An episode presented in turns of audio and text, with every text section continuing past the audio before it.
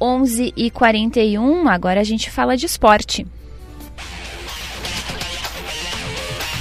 Hora das informações do Paixão Caju e quem traz os detalhes é o Rodolfo Grande. Rodolfo, bom dia. Muito bom dia, Juliana. Bom dia a quem nos acompanha no Chamada Geral do Placaju em preparação para essa reta final de Campeonato Gaúcho e a gente começa hoje trazendo as informações do Juventude.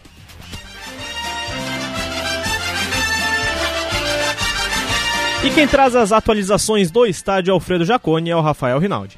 A direção do Juventude segue trabalhando na busca por um novo treinador após a saída de Celso Rotti. Durante toda a terça-feira, em várias reuniões, os dirigentes alviverdes começaram a traçar o perfil do novo técnico, com uma lista que envolve vários nomes. Nesta lista há ex-treinadores do próprio Juventude, há profissionais ainda experientes no mercado, segundo os dirigentes, mas ainda não se chegou a um nome de quem será o novo comandante do Verdão para o restante da temporada, especialmente para a disputa da Série B do Campeonato Brasileiro. Enquanto os dirigentes alviverdes não chegam a um acordo em relação ao novo comandante técnico, Adailton Bolzan, o interino, deve comandar uma vez mais a equipe na partida do próximo sábado, às 7 horas, contra o Esportivo em Bento Gonçalves pela penúltima rodada do Campeonato Gaúcho.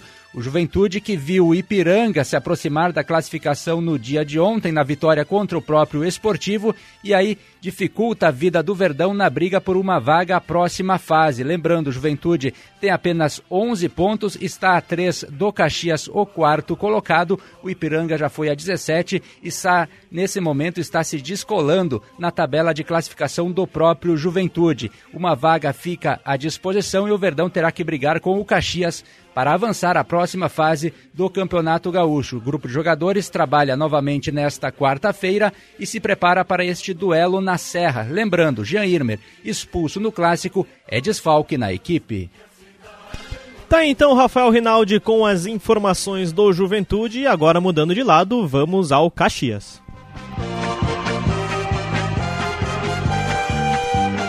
E as informações do Estádio Centenário, quem traz pra gente é o Thiago Nunes. O Caxias voltou aos treinos na tarde de terça-feira no Estádio Centenário. O clássico Caju ainda repercute no Grená. Ontem o centroavante Heron lamentou o apagão que a equipe teve no segundo tempo contra o Juventude. Para ele, esta é uma lição que fica do clássico e também as oportunidades criadas e não convertidas pelo ataque Grená. Pensando já na próxima rodada, Heron falou que o jogo contra o Ipiranga, sábado às quatro e meia da tarde, é o confronto da classificação para o time. O técnico Thiago Carvalho não poderá contar com três jogadores expulsos no Clássico Caju: os volantes Marlon e Pedro Cuiabá e o meia Diego Rosa. A súmula do árbitro Leandro Voaden ainda apontou a expulsão do preparador físico Thiago Setolin e a invasão de campo do vice de futebol do Caxias, Paulo César Santos na confusão no final do clássico envolvendo jogadores no gramado do Estádio Centenário. Tá então o Thiago Nunes com as informações do Caxias e na noite de ontem o Esportivo também acabou perdendo a chance de sair da zona de rebaixamento. Na Montanha dos Vinhedos, em Bento Gonçalves, o Alve Azul acabou sendo derrotado pelo Ipiranga por 3 a 0 e com isso segue na 11 posição do Campeonato Gaúcho com apenas seis pontos. No final de semana, o esportivo volta a campo pela penúltima rodada do Gauchão, quando recebe o Juventude, justamente o Juventude, novamente na Montanha dos Vinhedos. Mais informações da dupla Caju e também do esportivo no Pioneiro em GZH. E agora, para encerrar, vamos às informações da dupla Grenal e elas chegam com Lucas Katsurayama. O Grêmio entra em campo hoje às 8 da noite contra o Campinense, no Mané Garrincha, em Brasília, pela primeira fase da Copa do Brasil. Com o um empate, o time de Renato Portaluppi avança para pegar o Ferroviário na segunda fase. Adriel é o novo goleiro titular e existem duas dúvidas na equipe. Na lateral direita se joga Tarciano ou João Pedro e no lado esquerdo da frente, entre Vina e Ferreira, mudando o esquema tático. O provável time tem Adriel no gol, Tarciano ou João Pedro, Bruno Alves, Kahneman e Reinaldo, Vila Sante, PP Bitelo, Cristaldo e Vinal Ferreira com Soares no comando do ataque.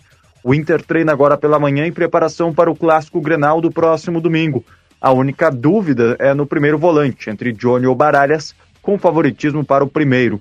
Luiz Adriano já fica à disposição, mas ele deve iniciar entre os reservas. Um provável time tem Kehler no gol, Bustos, Vitão, Mercado e René, Johnny ou Baralhas, Depena, Maurício Alan Patrick e Wanderson, Pedro Henrique no comando de ataque. Com a dupla Grenal, Lucas Katsurayama. Valeu, Lucas, com os boletins da dupla Grenal. Mais informações de Grêmio de Inter, o ouvinte encontra logo mais no Esportes ao meio-dia. Volto contigo então, Júlio. Forte abraço. Valeu, Rodolfo Grande, trazendo sempre os destaques do Paixão Caju aqui no Chamada Geral e também as notícias da dupla Grenal para Papel Brás, produtos para embalagens.